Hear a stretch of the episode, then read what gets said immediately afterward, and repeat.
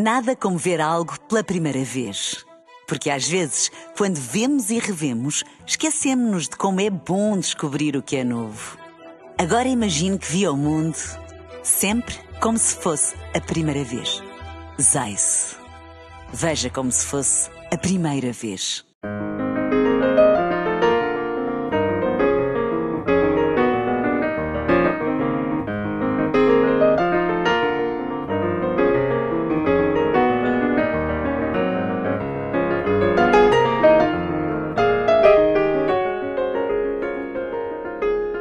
Bem-vindos ao Da Capa à Contra Capa. Como conciliar prosperidade com longevidade?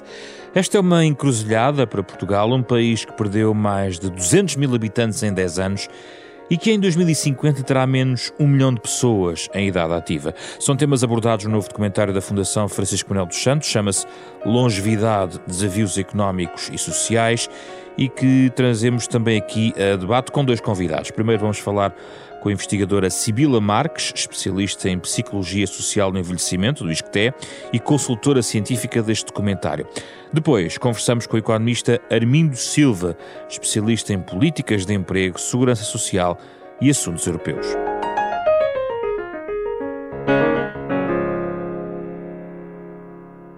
Bem-vinda, Sibila Marques. Obrigado pela sua presença.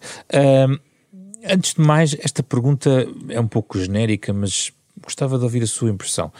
Uh, nós, como sociedade, não estamos ainda uh, reconciliados ou despertos totalmente para a questão demográfica. Parece um assunto que existe, nós sabemos que existe este problema, mas depois daí a concretizarmos quer decisões de política pública ou até estar na primeira linha da preocupação dos cidadãos, às vezes não é tão, tão visível. Qual é a sua perspectiva sobre isto?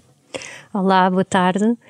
Um, sim, de facto, o que nós podemos pensar é: um, todos nós queremos viver o máximo que nós conseguirmos. Portanto, quando nos inquéritos perguntamos às pessoas até quando é que as pessoas querem viver, toda a gente diz que quer viver até aos 90, 100, às vezes até para sempre. No ponto de vista das nossas sociedades, também, também é exatamente essa a perspectiva. Portanto, fizemos de tudo para conseguirmos aumentar o número de anos. E de facto conseguimos.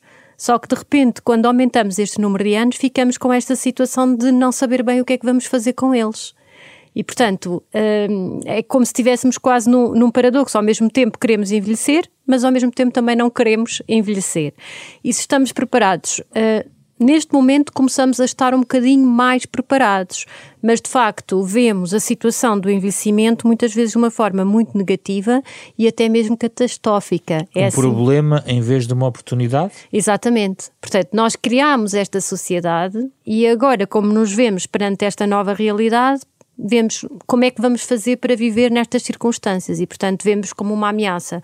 E o que os inquéritos nos mostram em vários países é que as pessoas se sentem de facto ameaçadas com esta questão do envelhecimento.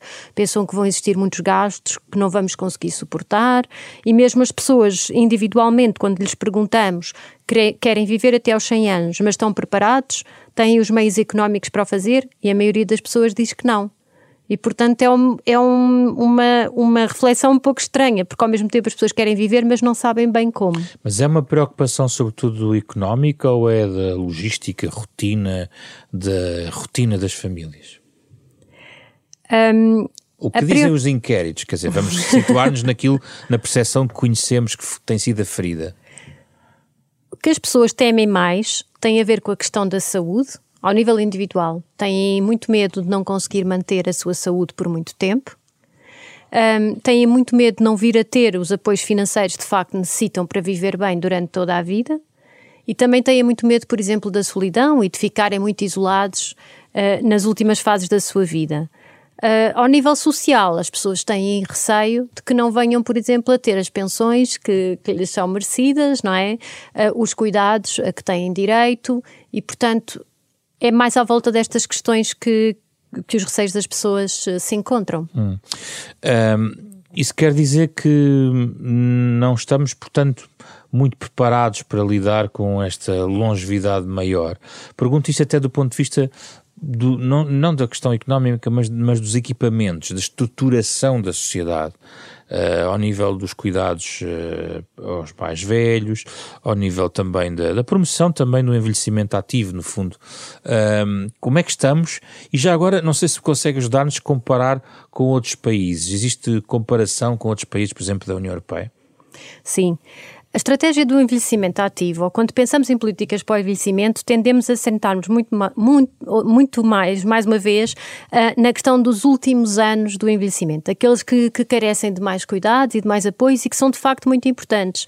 Mas a estratégia do envelhecimento ativo não é isso, é muito mais. É uma estratégia ao longo da vida toda. Portanto, a ideia do envelhecimento ativo, por exemplo, como a Organização Mundial da Saúde agora a preconiza, assume que nós temos que comprimir os anos de, de morbilidade para os últimos anos, quer dizer, os anos em que vamos ter menos capacidades. Mas existe toda uma vida que tem que ser gerida e que nós temos que tentar diminuir essa incapacidade. E, portanto, numa primeira fase, o que é que nós temos que ter? Temos que ter programas nacionais de promoção de estilos de vida saudável, alimentação, exercício físico, a questão da saúde mental, para tentarmos viver a maior parte dos nossos anos, de facto, sem incapacidade. E depois vamos ter, a certa altura da nossa vida, a entrada dos sistemas de saúde, dos sistemas de cuidado, que nos vão dar apoio para quando nós necessitarmos. E, portanto, este é o modelo típico de intervenção em saúde no envelhecimento ativo. Em termos de sociedades, por exemplo, em termos de longevidade, Portugal e a Suécia conseguiram uh, ganhos mais ou menos semelhantes. Depois dos 65 anos, um sueco e um português vive mais 22 anos. Uma mulher sueca e uma mulher portuguesa vive mais 22 anos. Uhum. Só que desses 22 anos, uma mulher portuguesa vive apenas 7 sem nenhuma incapacidade e uma mulher sueca vive 17 sem nenhuma incapacidade. E, portanto, quando eu tenho uma longevidade em que eu consigo viver sem incapacidade uma série de anos e comprimo essa questão da incapacidade para os últimos anos, é muito diferente de eu ter uma longevidade onde passo a maior parte dos meus anos a seguir aos 65 com algum tipo de incapacidade onde eu vou precisar de apoio. E, portanto, eu diria que as primeiras medidas de política pública para a promoção do envelhecimento ativo são ao longo da vida. Uhum. São aquelas de promoção da saúde, estilos de vida saudável, que nos permitam, de facto, evitar citar a cair em situações de inatividade. Agora, Claro que quando estivermos numa circunstância em que precisamos de cuidados, vamos que ter, ter, que ter os equipamentos. E daí surgem as políticas que, pronto, de cuidados continuados, por exemplo. E aí, Portugal e Suécia se calhar não estão a par não estão equiparados, exatamente. Portanto, eles oferecem serviços e cuidados com muito mais qualidade e com muito, em muito maior número do que nós estamos neste momento a fazer, Sim. mesmo em termos dos, dos. Mas o que é que aconteceu no sul da Europa para Portugal estar assim numa posição men menos parecida com a de Espanha ou de Itália ou da Grécia e estarmos, como a Sibila sublinhava, ao nível da Suécia e de um país nórdico, vimos como uma sociedade desenvolvida do ponto de vista social? A Espanha também está, ao nível da longevidade, está muito semelhante. Eh, aliás, os países europeus estão em todos um, uma quantidade de número de anos, depois dos 65 anos, muito semelhante. Uh, a Espanha até estará entre Portugal e a Suécia no sentido dos anos de vida saudável. Claro que a Suécia e a Noruega, por exemplo, são exemplos Uh, muito específicos em que conseguem muitos anos sem incapacidade depois dos 65 anos. As restantes sociedades europeias não conseguem tantos anos. Hum. Por exemplo, Espanha também não consegue tantos anos. Consegue mais do que a Suécia e do que a Noruega, mas não conseguem tantos anos. Um, uma vez numa conversa com, com um cientista político sueco, perguntei-lhe qual é que era a grande diferença entre, entre a Suécia e Portugal. Uh, e ele disse-me que tinha a ver com os investimentos que se fazem ao longo da vida, exatamente nas políticas de promoção da saúde. Não é, que não é algo, o envelhecimento não se prepara aos 65 anos, prepara-se desde que uma pessoa nasce. E, portanto, todas as políticas de promoção da saúde que se fazem desde que a pessoa nasce vão de facto influenciar quantos anos é que eu vou viver sem incapacidade. Sim. E, e, essa questão é, é, é, fundamental. E muitas vezes, quando nós falamos nestas questões dos, das políticas para o envelhecimento ativo, tendemos a centrar-nos muito nas pessoas acima dos 65 anos. Mas isso não são políticas para a promoção do envelhecimento ativo. Tem que começar antes. Sim. Um, onde é que entra aqui a equação sobre, por exemplo, o prolongamento da vida ativa? Falou dos 65 anos, mas nós caminhamos para cada vez essa, essa fasquia ser mais tardia. Na, no, quando estudamos uma política de envelhecimento, onde é que entra, qual é a importância desse fator?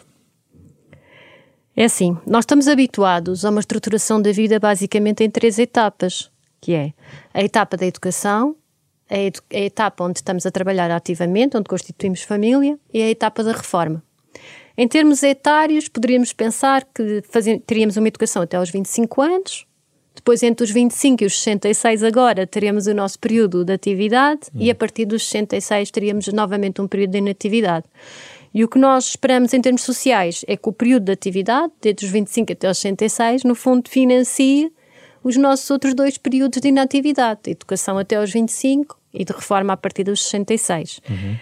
Agora, quando nós vivemos muito mais anos do que os 66, não é? E se nós pensarmos agora podemos ter as esperanças média de vida, imagina até aos 100, Sim. Este... Embora a estatística, vamos colocar a esperança média de vida nos 82, Sim, exatamente, 83. como está atualmente, Pronto. não é? Portanto, as pessoas vivem mais 20, 18, 20 anos, é isso? Exatamente, do que os 65. Isso. Sim, senhora, neste momento.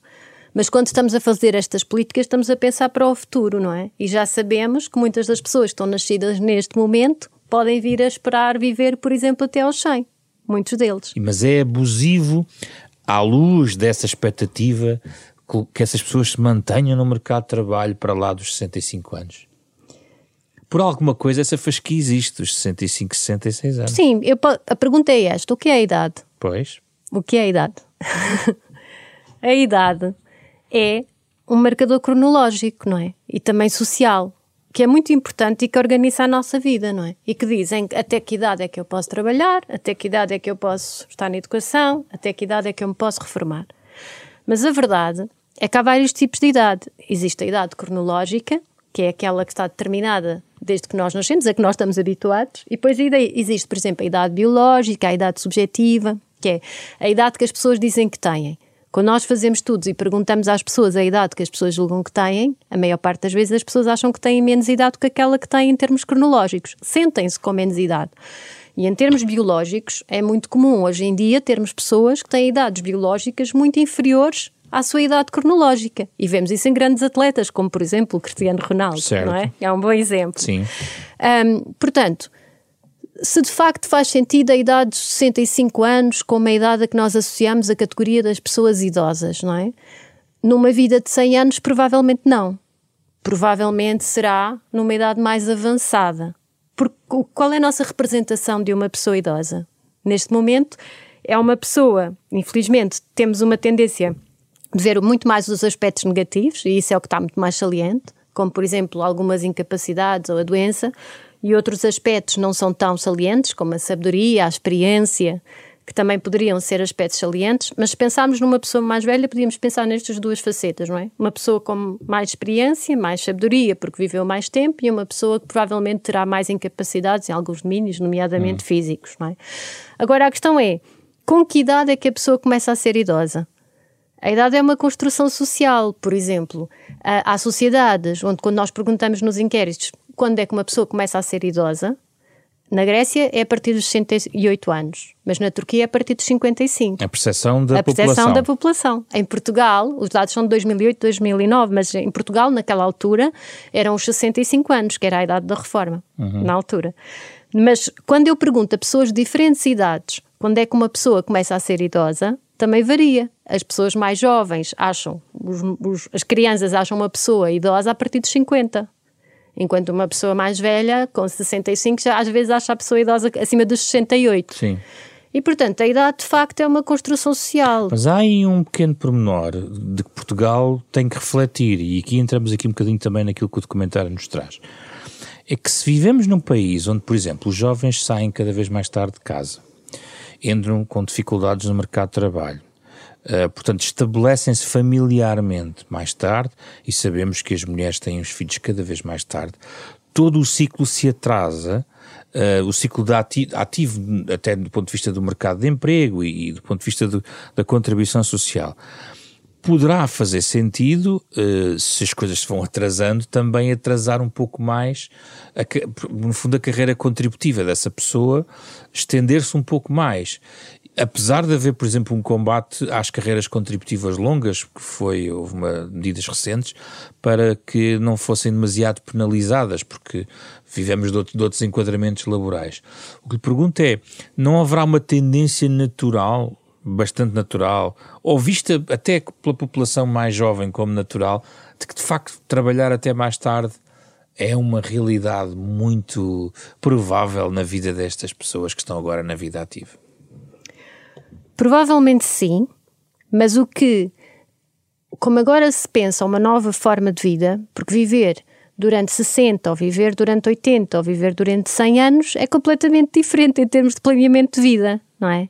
Uh, e, portanto, existe toda uma outra reflexão. Por exemplo, será que os três estádios que nós assumimos como sequenciais, educação, trabalho, reforma, têm que ser assim, exatamente assim, durante 100 anos? Será que alguns autores, por exemplo, propõem que nós vamos variando? E, por exemplo, tínhamos períodos de educação, depois vamos trabalhar, depois temos mais períodos de educação, depois iríamos novamente trabalhar, o que nos daria inclusivamente espaço para, por exemplo, mudar de carreira se quiséssemos uh, e, e, e, ter as coisas de forma mais flexível. Isso é sempre uma mudança global, não é uma mudança de um país, é isso? Claro. É uma mudança global, até porque quem fala sobre, sobre estes temas não é só cá em Portugal, não é? Por exemplo, os autores que eu estou a referir, alguns deles até aparecem no documentário, têm um livro chamado 100 anos de vida o que é exatamente isto, é como é que eu faço o planeamento de uma vida há 100 anos. Inclusive eles até têm, uh, fazem ligação a uma aplicação em que a pessoa pode imaginar percursos alternativos para os seus 100 anos, não é? É Existe que... uma aplicação nesse sentido? Estão a desenvolver nesse, a ideia de como é que eu faço um planeamento a 100 anos. E será que de facto eu quero, quando me pergunta, ah, vai será que eles agora antecipam que vão trabalhar eh, por imensos anos? Provavelmente sim, mas será que vão ter que trabalhar sempre no mesmo? Será que vão ter que fazer sempre a mesma coisa? Quem tem 40 anos deixa de estar na meia idade, passa Exato. para os 50. É, sim, claro. Claro. Isso é uma mudança muito grande para as nossas cabeças hoje em dia, se calhar. Mas é uma mudança que vai ter que já deveria ter ocorrido. Com esta questão que também o documentário também traz, portanto, as mudanças de trabalho, a automação e outras vão permitir eh, que a nossa vida seja mais uh, suave ao longo dos anos, uh, com menos intensidade, digamos, laboral e permita que também as pessoas cheguem a, a uma idade mais avançada em melhores condições de saúde? Essa é uma promessa, não é? A ideia da automação é de facto livrar os seres humanos de algumas das tarefas mais pesadas e, portanto, à partida seria uma grande ajuda. E a automação, por exemplo, ao nível da saúde seria fundamental porque sabemos que no futuro poderemos não ter tantas pessoas, a, por exemplo, disponíveis para os cuidados, como hum. aquelas que poderemos vir a precisar, e de facto a automação, por exemplo, os ambientes assistidos de vida, toda a ideia da saúde digital é absolutamente fundamental para tentar garantir que teremos os cuidados preventivos, em primeiro lugar, porque muitas dessas, dessas questões de automação são até, uh, por exemplo, cidades inteligentes que nos poderiam ajudar uh, a não cair tanto, não é? Ou quando alguém cair, ser logo sinalizado para ser logo ajudado, um, ou, ou, não estar em situações de grande risco de, de temperaturas elevadas. Uh, portanto, a monitorização seria essa. Ao nível do trabalho, sim, a ideia será que a automação será positiva nesse sentido, de livrar os seres humanos de alguns dos trabalhos mais pesados. Sim. Que opções existem? Uh, aqui uh, a questão tem a ver com uh, que, que opções podem existir ao nível da sociedade para fornecermos, uh, por exemplo, maior conciliação entre, entre, várias comunidades mais, mais velhas. Eu estou a referir-me claramente à questão do turismo sénior. Uh, e as pessoas que vêm, por exemplo, para Portugal uh, para, uh, no fundo, passar os últimos dias, os últimos anos de vida com, com saúde. Quão importante isso pode ser também para a nossa estrutura como país e para viver também esta, esta parte da vida? Uh, o turismo sénior é claramente uma aposta que, aliás, no documentário é, é bem explícita. É, é bem explícita e referida. Uh, nós temos muitas condições em Portugal para oferecer um turismo sénior de qualidade. E, de facto, num, numa Europa a envelhecer, E, e, se nós pensarmos que poderemos ter muitos eh, desses turistas, não é, que podem vir a Portugal, teremos, eu penso que Portugal tem todas as condições para oferecer esses serviços. Um, agora, eu acho que é importante apostar em Portugal também noutras, noutras uh, valências e não ser apenas uh, um, uma aposta no turismo uh, sénior que é de facto muito lucrativo. Eu penso que sim, que é uma boa, uma boa hipótese, uh, mas não deveria ser a única, não é? E eu acho que o documentário aposta muito bem noutros aproveitamentos que Portugal também poderia fazer desta situação e que estaria ao mesmo nível dos outros países. Porque é assim, esta mudança social é global e todos os países a enfrentam da mesma forma. A maneira como vamos responder a este desafio vai fazer com que uns países se adiantem ou não a outros. E, portanto, por exemplo, no documentário ficamos toda a questão da silver economy, ou da economia prateada. Você precisa de uma série de serviços, serviços, bens. Vale a pena explicar o que é, que é a economia prateada para quem nos está a ouvir. Claro, a economia prateada tem a ver com principalmente os novos serviços e bens que vão surgir por nós termos este aumento de longevidade e por termos pessoas que são mais velhas e que vão ter outros interesses do que as pessoas que neste momento nós temos, não é? E portanto, por exemplo, um exemplo que aparece no documentário da criação de moletas ou de andarilhos. Eu costumo dizer, a primeira, a primeira fábrica que fizer uma muleta e um andarilho eh, verde alface com um design muito moderno, será que vai vender mais? Até agora ainda não vi, sinceramente, nem em termos internacionais, ninguém que aparecesse com uh, moletas e andarilhos com um design inovador. Mas Exato. eu não tenho dúvida nenhuma que vai que aparecer. Mas que vai aparecer e tenho a certeza que serão esses que irão vender mais. Basta pensar, por exemplo, em lojas que a gente conhece, conhecidas, e pensar que de repente começam a ter esses aparelhos muito mais divertidos e interessantes e o que é que as pessoas vão comprar. Uh, este mecanismo intergeracional. Uh, nós vimos durante uma das crises já deste século, uh, talvez a de 2008, chamada intervenção da Troika, que os mais velhos ajudaram os mais novos a, a superar muitas vezes problemas de ordem financeira dentro das famílias. Como que rejuvenescendo também o seu papel dentro da família. Um, historicamente isto é uma coisa que acontece nas crises ou é provável que esse movimento seja mais circular ao longo das gerações ou que, ou que seja até benéfico, seja assim? É assim, Portugal tem uma, uma longa tradição intrafamiliar. E, portanto, nós temos ligações muito fortes dentro da família. Hum. E a ligação entre, por exemplo, avós e netos é extremamente forte em Portugal, com todo o tipo de trocas, não é só financeiro. Por exemplo, a parte toda de apoio, muita da nossa demografia, que não é elevada, deve-se ao facto de haver apoio das famílias e dos avós. E, portanto, não é, não é algo que advém no momento de crise. Nós temos, de facto, uma ligação familiar muito forte. Agora, uh, o que até podemos perguntar, uh, perguntar-nos é: e será que isto vai continuar a ocorrer para o futuro? E quando me estávamos a refletir sobre as práticas de intergeracionalidade no nosso país, Sim. Um, verdadeiramente, quando vemos uma imigração, a imigração maciça dos jovens para o estrangeiro, não é? Uh, ou quando vemos, uh, por exemplo, as nossas cidades com, com bairros cada vez mais ocupados ou por uma faixa etária mais velha ou por uma faixa etária mais jovem, por exemplo, com as políticas de habitação que estamos agora a assistir. Por acaso é um, um tópico interessante, não falámos aqui, mas de facto tem tudo a ver, não é? Com... Tem tudo a ver, porque a intergeracionalidade ocorre no seio das famílias, mas ocorre fora também, não é? Com pessoas que não são da nossa família. Mas nós temos que garantir que essas condições existem naturalmente e sempre existiram porque sempre existiram pessoas de diferentes gerações a viver nos mesmos bairros, a viver no mesmo país. Redes familiares, redes, redes familiares, vizinhança. vizinhança. Agora, se todos os nossos jovens emigram para o estrangeiro e constituem família lá e as pessoas mais velhas permanecem no país, não é? Que tipo de ligação se vai continuar a estabelecer entre estas famílias? Ou ainda outra, se os mais velhos ficarem no centro da cidade e os mais novos, porque não têm dinheiro de viver no centro da cidade, vão para a periferia, a avó pode viver uh, no centro de Lisboa, mas o neto vive a 30 km. Exatamente. Para além, isso tem imensas consequências. Tem as consequências de como é que se presta aos cuidados, não é? porque uma avó que vive muito longe, dificilmente, ou mais dificilmente, vai dar apoio a um neto que precisa de ajuda quando, por exemplo, não está na escola. Uhum. E tem outra consequência muito grave, que tem a ver com o nível das vizinhanças. É que deixamos de ver pessoas de diferentes idades nas ruas. Que, aliás, é o que se vê em algumas vizinhanças de Lisboa neste momento. Portanto, em vários bairros de Lisboa, é? nós sabemos que estão mais envelhecidos e basta andar nas ruas que se vê já se começa a ver que não existe tanta diversidade etária.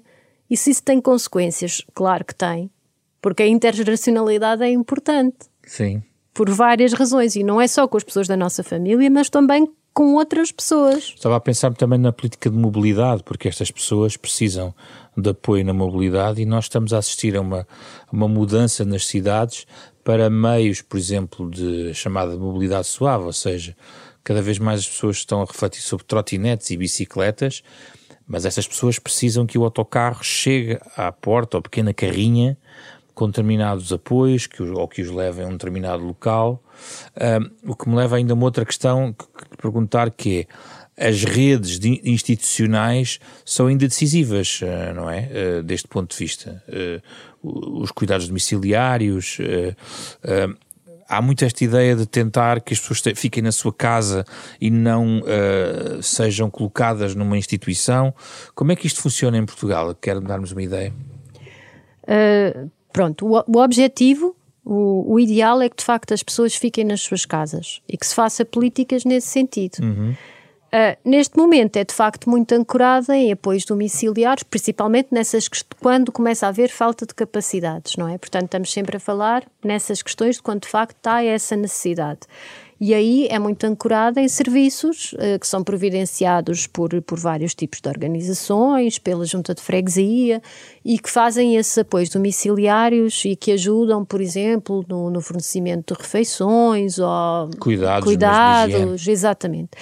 Agora, um, o ideal será que esse tipo de serviço vai sempre ter que existir, não é? Uh, se vai haver pessoas humanas para o fazer uh, durante muito tempo e com a quantidade de gente que se antecipa, uh, será, será difícil. Mas aí também há tal oportunidade económica, não é? Quer dizer, Sim. as pessoas é são serviços que são criados essencialmente para as pessoas. Sim, exatamente. É? Aí surge uma grande oportunidade económica. Certo. Por acaso eu estava a falar ainda há pouco tempo sobre este assunto e estava a dizer: uh, há muito medo que na automação os robôs venham roubar alguns dos, dos empregos das pessoas, não é?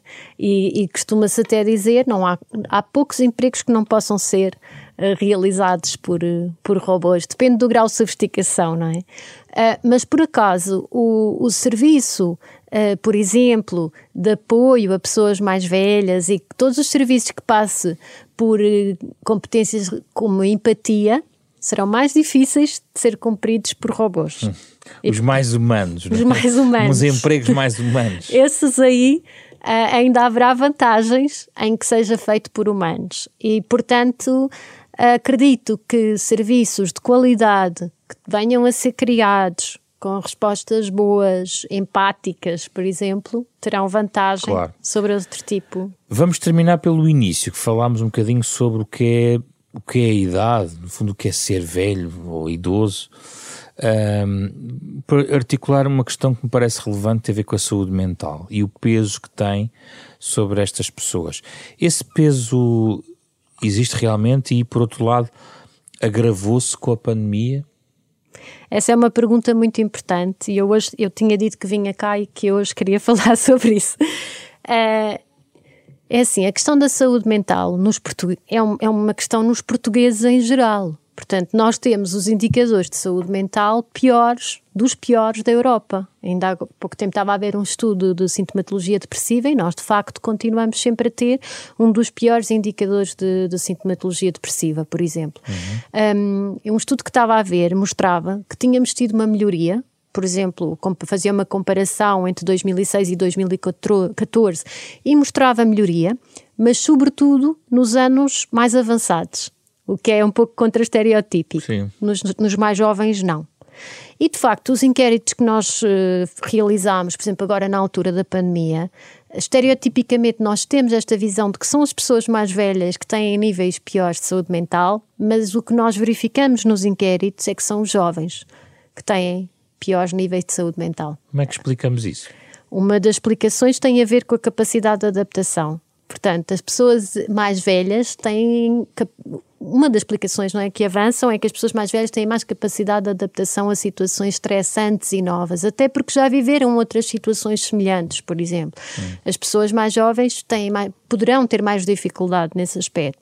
Por outro lado, aquelas ideias de expectativas em relação ao futuro, os jovens foram muito afetados na, na ideia como Sim. preveem o futuro. E depois, na pandemia, também os impactos que existiram, alguns deles foram muito fortes sobre os jovens, não é? privando-lhes das oportunidades de terem uma adolescência normal por exemplo, porque apanharam durante, imagine, durante dois anos um período de finalização do liceu. E não reforçou os laços intergeracionais? A pandemia? Um, não tanto como poderia. Porquê? Porque as pessoas ficaram isoladas, não é? E muito da, da comunicação que se fez foi através de tecnologias. Certo. Isto ajudou, porque muitas das pessoas mais velhas começaram a usar tecnologias é que antes não usavam. E uma das razões era para poderem falar com os seus entes queridos.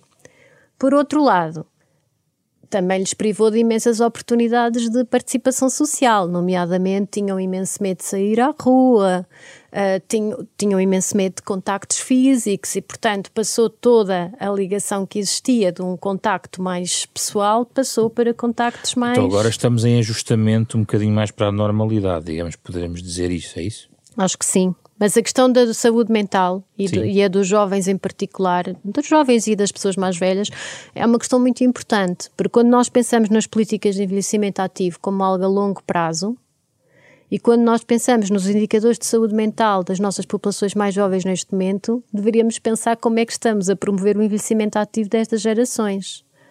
Porque a saúde mental não é um detalhe, não é? Ninguém tem capacidade de trabalho, de inovação, de criação, se tiver ansioso e deprimido, como os nossos indicadores de saúde mental mostram. Vai degradar o envelhecimento desta geração, provavelmente? Ah, claro que sim. E não se pode, e não se pode esperar uh, produtividades elevadas, inovação, criatividade de uma geração deprimida. Certo. Com, com sintomas de ansiedade e depressão. Mas, uh, do ponto de vista do, enfim, do estudo, uh, isto acontece em, geralmente em picos, em crises, ou é algo que, que, demora muito tempo a passar? Como é que isto funciona do ponto de vista social? O que nós sabemos é que o Inquérito Nacional de Saúde Mental em 2013, portanto já há quase nove anos, sim. já mostrava que as gerações mais afetadas em termos de saúde mental eram os jovens. Já nessa altura antes se mostrava. bem antes da bem pandemia. antes da pandemia. E depois, na situação de pandemia, os estudos todos que vieram a seguir, e que, uh, e os da pandemia, e na pandemia mostrou-se novamente esse efeito. E os idosos mantêm a mesma Os linha? idosos, no estudo que eu conheço comparativo, até diminuíram a sintomatologia depressiva. Portanto, desde 2006 a 2014 houve uma diminuição. Uh, Isso é um sinal de esperança, acho eu de certa forma, porque é, é, sinal que numa sociedade onde a, a pirâmide demográfica está, está no fundo, em, a deslizar para, para quem está cada vez mais velho, apesar de tudo, uh, se por um lado teremos a geração mais nova a, a envelhecer de maneira mais degradada, apesar de tudo, neste momento podemos contar com idosos relativamente, como se diz agora, resilientes, não é? Como se costuma dizer agora. Acho que sim. Por acaso, uns programas intergeracionais muito interessantes que uma vez me foi sugerido por um colega era ter as pessoas mais velhas a, a no fundo, partilhar as suas experiências de resiliência. E que isso seria interessante, que era para também tentar desmistificar essa ideia de que as pessoas mais velhas são sempre mais incompetentes, mais doentes, mais incapazes, era tê-los precisamente numa versão contrária a explicar como é que podemos ultrapassar dificuldades, como é que podemos fazer mais. Claro. Uh, eh, um, e era, era uma ideia interessante. Mas, de qualquer maneira, um, eu acho que a, a tónica positiva é começar a ver o envelhecimento de outra forma. E, por exemplo, o próprio título do documentário ser Longevidade e não ser envelhecimento é Já muito é importante. Diferente. É, é muito importante, porque o termo envelhecimento está muito conotado negativamente porque velho é uma palavra negativa, apesar de muitas pessoas não, não se importarem de utilizar esse termo, é claramente negativo. E longevidade não é uma palavra negativa, é uma palavra positiva. Até mais tarde. Armindo Silva, muito obrigado pela sua disponibilidade. Começo por perguntar se a nossa economia está preparada para o desafio demográfico já existente e, eventualmente, aquele que está projetado, porque olhamos também para as tendências que nos obrigam a olhar para a forma como estruturamos a nossa economia face eh, ao desafio demográfico eh, que vem por aí. Uh, efetivamente, uh, as previsões demográficas apontam para uma queda importante uh, da população e também, e, sobretudo, da, da, da, chamada população ativa, ou seja, a população com idade de, de trabalhar. Uh, isso vai ter repercussões a todos os níveis da, da sociedade e, e da economia. Um, e julgo que não, que ainda não estamos preparados para esse desafio. Uh, falando em primeiro lugar da questão uh, do envelhecimento, uh, esse envelhecimento vai criar necessidades novas ah, em termos de acompanhamento do, das, das, pessoas idosas, não só acompanhamento assistencial, mas também médico, com uma maior prevalência de doenças do foro neurovegetativo Uh, e, portanto, uh, aí julgo que temos que fazer ainda um esforço muito grande para, uh, para atender a esse desafio. As respostas, as respostas sociais não são suficientes, sobretudo nos grandes centros urbanos, e aí há um investimento em cuidados continuados, em estruturas de acolhimento, que ainda está largamente por fazer. No plano da segurança social também, o nosso regime de previdencial foi concebido numa altura em que a população ativa era muito superior eh, à população de pensionistas. Essa relação está-se a alterar rapidamente. Estamos ter, a ter cada vez mais pensionistas, cada vez menos eh, ativos, é o que se prevê para o futuro, e isso obriga a repensar seriamente o modelo de sustentabilidade da nossa segurança social. temos que apostar menos no modelo de repartição e pensar mais num modelo de tipo de capitalização que permita às pessoas amealharem uh, desde muito cedo para constituírem reservas de poupança para fazerem frente um, a uma um período de, de, reforma em que naturalmente não poderão ter acesso uh, ao mesmo tipo de pensões que os seus pais tiveram. Finalmente. Diga, diga. Sim. Já, já vamos a detalhar algum dos tópicos, sim. mas gostava de, já agora que acabasse essa reflexão. Sim, uh, e também, evidentemente, nós temos que aumentar uh, radicalmente os nossos níveis de produtividade. Uh, com um panorama em que temos uma diminuição da população ativa, o único modo de mantermos taxas de crescimento aceitáveis é investir no aumento da produtividade isto significa aumentar o capital, tanto o capital físico, e aí necessitamos de mais investimento, como o capital humano, e aí temos que olhar novamente para as nossas estruturas educativas e ver até que ponto elas estão a responder às necessidades. Vamos começar pela questão da produtividade, porque uh, obviamente que temos também uh, que olhar para, enfim, as distorções que o próprio mercado pode trazer uh, ao nível da participação da população ativa, ou seja, nós vemos que através dos Aging Reports até 2050 Portugal vai perder um milhão de trabalhadores. Entre 2011 e 2021 Portugal perdeu mais de 200 mil habitantes, significa menos força de trabalho, digamos assim, menos produção, eh, mas, mas com esses constrangimentos de garantir proteção, eh, como agora sublinhou, para uma sociedade em que a esperança de vida aumenta e, portanto, o número de anos em que há necessidade de promover apoio social também aumenta. Uh, isto, que implicações uh, poderá ter, uh, desde já, como do ponto de vista estratégico? É preciso aumentar as contribuições durante a vida ativa, uma vez que já so somos menos, no fundo, a contribuir para o bolo total? Um, o nível de contribuições para a segurança social em Portugal já é relativamente elevado. eles, eles incidem muito sobre as remunerações do trabalho e qualquer aumento da taxa contributiva iria diminuir a nossa competitividade. E, portanto, não me parece que seja por aí uh, que se possa ir. Uh, existem outras uh, fontes alternativas para contribuir para a segurança social que provavelmente não estarão ainda suficientemente exploradas. Eu estou a pensar, nomeadamente, em setores com elevados ganhos de produtividade, onde seria necessário talvez repartir digamos, a origem das contribuições entre trabalho e capital, uh, por um lado. Uh, por outro, temos ainda, digamos, alguma uh, margem no campo do património. e, portanto, são, digamos, não é propriamente, não é a, a, a partir de um aumento da, das contribuições sobre o trabalho, julgo eu, eh, que podemos eh, resolver eh, o, o, assunto. Eu gostava de falar trabalho, sim, da repartição de trabalho e capital, mexer na, na TSU como ela é aplicada? Sim, uma das possibilidades de diversificação é exatamente substituir parcialmente a TSU, que atualmente incide apenas sobre os rendimentos do trabalho, fazê-la incidir sobre o valor acrescentado, o que vai apanhar naturalmente os rendimentos do capital. Tem cálculos Isto... que nos possam explicar eh, a mais-valia de uma medida como essas? É, como sabe, faço parte da comissão eh, que acompanha, digamos, eh, o estudo da sustentabilidade da segurança social.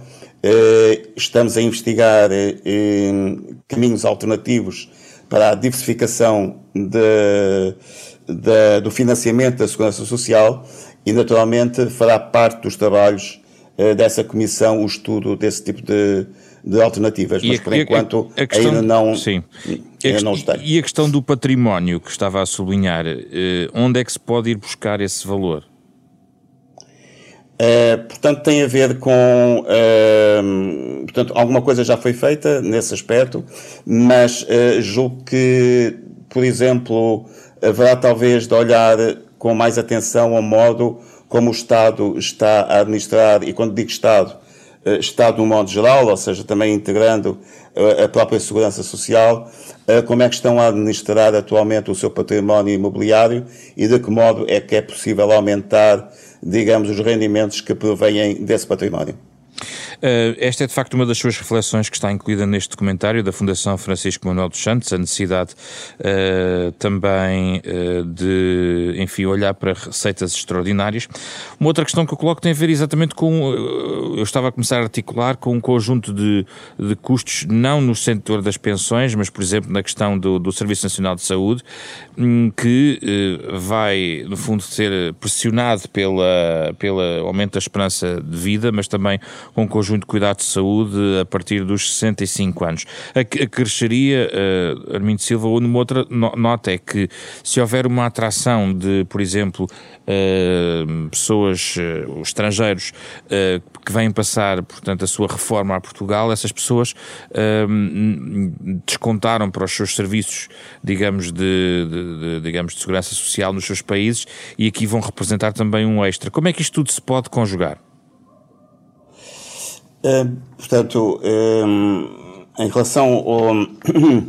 portanto, quando se fala em, em, em, cuidados de saúde, eu gosto também de considerar os chamados cuidados continuados, uh, que não têm que ser obrigatoriamente fornecidos pelos serviços de saúde, mas por todo um conjunto de entidades uh, que dirigem os seus serviços de, de assistência, domiciliários, etc., à população mais envelhecida. E eu aqui queria referir antes de tudo, que Portugal, em comparação com os outros países europeus, é atualmente dos países que menos gasta do seu PIB em serviços continuados. Portanto, aí há, digamos, eh, um esforço muito importante a fazer no sentido de responder aos desafios que vai haver nesse campo, sobretudo se pensarmos que a proporção de, de, de de pessoas com mais de 80 anos está a aumentar continuamente. Em relação à questão uh, do, dos cuidados de saúde, uh, bom, é preciso ver que muitas das pessoas que aqui vêm uh, do estrangeiro passar a sua reforma têm seguros de saúde. Né? E, portanto, isso permite-lhes ter possibilidade de acesso a serviços não somente do Serviço Nacional de Saúde, mas também do setor privado. e, e, portanto, não penso que só por isso isso representa uma carga muito significativa adicional sobre o setor público, digamos, da, da saúde. Uh, vai representar, evidentemente, um aumento da procura por serviços de saúde em geral, mas aqui uh, com uma contribuição importante do setor privado, uma vez que, uh, digamos, está muito mais generalizado lá fora do que cá dentro o, o, o recurso a seguros de saúde. As migrações serão um ponto positivo para nos ajudar a viver neste contexto de longevidade eh, crescente, Armindo Silva? Sem dúvida. Um, ehm, portanto, o, o, que nos diz, uh, portanto, um, ehm, a experiência recente é que, uh, o, o, digamos, uh, essa queda da, da fecundidade teria tido impacto muito mais negativo sobre a população e a força de trabalho se não fosse o influxo importante de imigrantes que temos tido nos últimos anos. Só que eh, os fluxos migratórios variam muito em função do ciclo económico. Quando nós olhamos para a experiência dos últimos 20 anos, verificamos que quando há crescimento e uma boa situação no mercado do emprego, existe fluxo positivo de migração. Quando há crise, um, existe exatamente o contrário. Existe uma saída maior que a entrada. E, por exemplo, nos últimos 10 anos, se fizermos o cálculo das entradas e das saídas, verificamos que o saldo é nulo. Hum? Uh, e, portanto, uh, digamos que o, o, crescimento económico e a boa situação no mercado de emprego, naturalmente, serão fatores que vão uh, atrair mais mão de obra. e, nesse aspecto, assim, tem um efeito positivo, não só sobre o mercado de trabalho, mas também na medida em que alguma dessa imigração é uma imigração que vem de modo permanente e tem possibilidade de constituir família, vai ter um impacto positivo sobre a taxa de natalidade.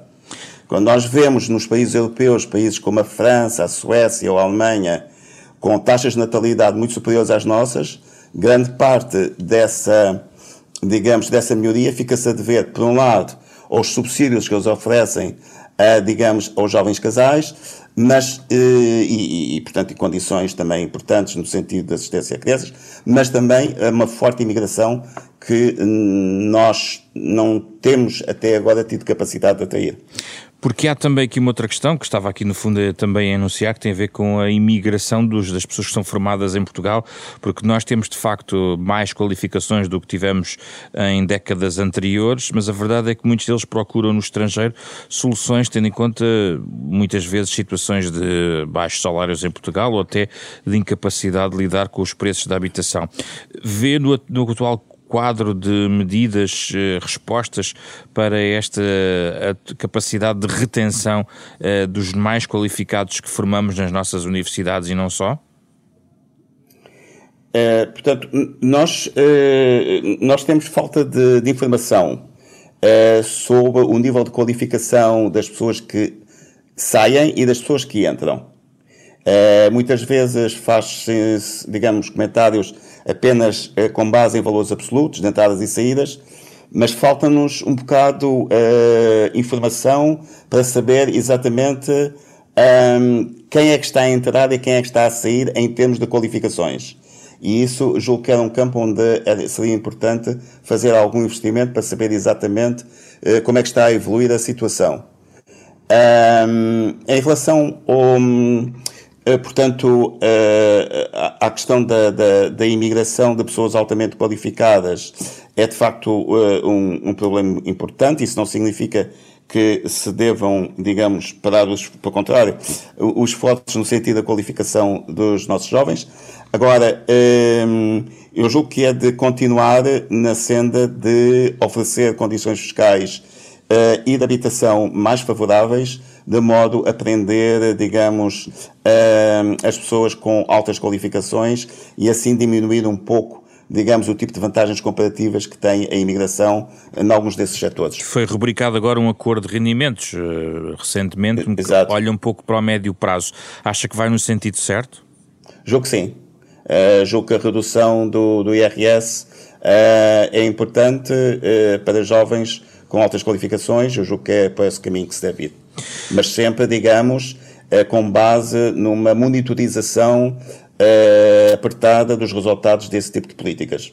E para isso talvez precisemos de mais dados para podermos fazer essa avaliação. Porque há falta de dados, também já tomámos nota de facto dessa situação. Duas questões uh, finais. Uma diz respeito à automação no trabalho uh, e, e, cruzada com a questão da longevidade. Isso vai permitir uh, reformular completamente a forma como as pessoas gerem o seu tempo de vida ativa. O, qual é o principal impacto que detecta nesta, nesta tendência? Eu julgo que a automação é uma necessidade imperiosa uh, para as empresas para poderem manter-se competitivas um, e, portanto, é uma tendência que certamente uh, irá continuar. Uh, ela vai exigir uma maior qualificação ou até talvez uma requalificação da força de trabalho, é evidente. Um, poderá, em alguns casos, significar a perda de emprego, noutros casos, significará a criação de mais emprego aqueles países que mais avançaram na automação, estou a pensar no Japão, na Alemanha, nos países nórdicos, são países que têm taxas de desemprego baixíssimas. E, portanto, não acredito que a automação em si seja uma causa de maior desemprego.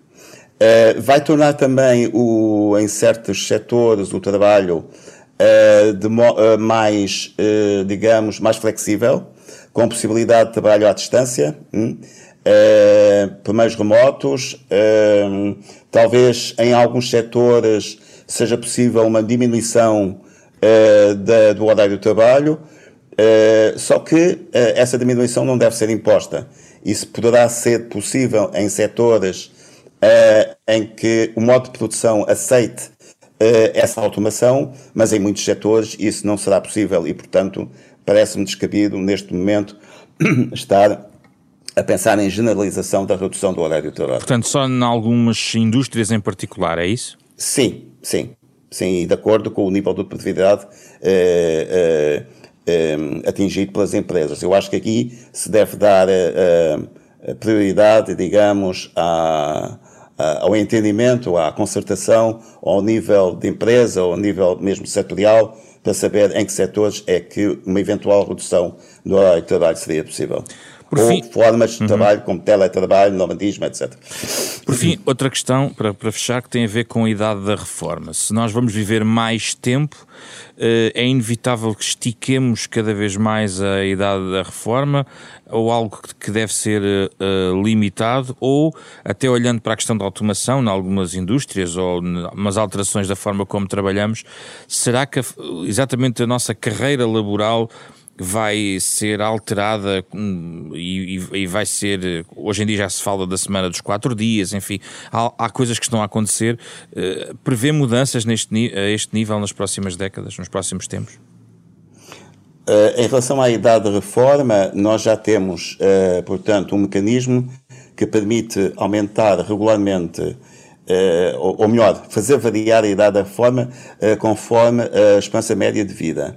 É, julgo que não há que alterar muito, é, digamos, o atual mecanismo.